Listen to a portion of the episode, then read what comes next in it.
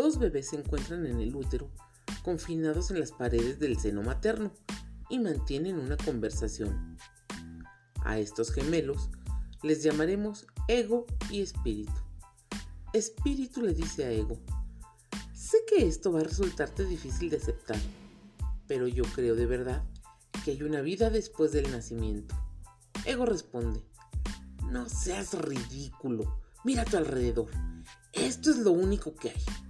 ¿Por qué siempre tienes que estar pensando en que hay algo más aparte de esta realidad? Acepta tu destino en la vida. Olvídate de todas esas tonterías de vida después del nacimiento. Espíritu calla durante un rato, pero su voz interior no le permite permanecer en silencio durante más tiempo. Ego, no te enfades, pero tengo algo más que decir. También creo que hay una madre. ¿Una madre? ¿Cómo puede ser tan absurdo? Nunca has visto una madre. ¿Por qué no puedes aceptar que esto es lo único que hay? La idea de una madre es descabellada. Aquí no hay nadie más que tú y yo. Esta es tu realidad.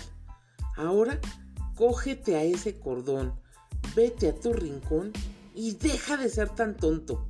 Créeme, no hay ninguna madre. Espíritu deja con renuencia la conversación, pero la inquietud puede con él al cabo de poco. Ego, por favor escucha, no rechaces mi idea.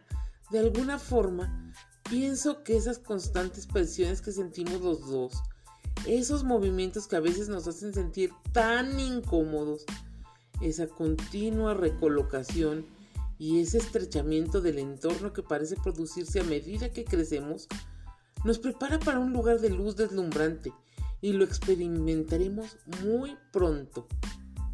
Ahora sé que estás completamente loco, replica Ego. Lo único que has conocido es la oscuridad. Nunca has visto la luz. ¿Cómo puedes llegar a tener semejante idea? Esos movimientos y presiones que sientes son tu realidad. Eres un ser individual e independiente. Este es tu viaje. Oscuridad, presiones y una sensación de estrechamiento a tu alrededor. Constituyen la totalidad de la vida. Tendrás que luchar contra eso mientras vivas. Ahora, aférrate a tu cordón y por favor estate quieto. Espíritu se relaja durante un rato, pero al fin no puede contenerse por más tiempo. Ego, tengo una sola cosa más que decir. Y luego no volveré a molestarte. Adelante. Creo que todas estas presiones y toda esta incomodidad no solo van a llevarnos a una nueva luz celestial, sino que cuando esto suceda vamos a encontrarnos con la madre cara a cara y conocer un éxtasis que superará todo lo que hemos experimentado hasta ahora. Estás realmente loco.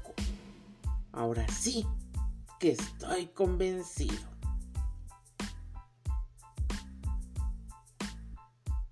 Esto fue Diálogo entre ego y espíritu.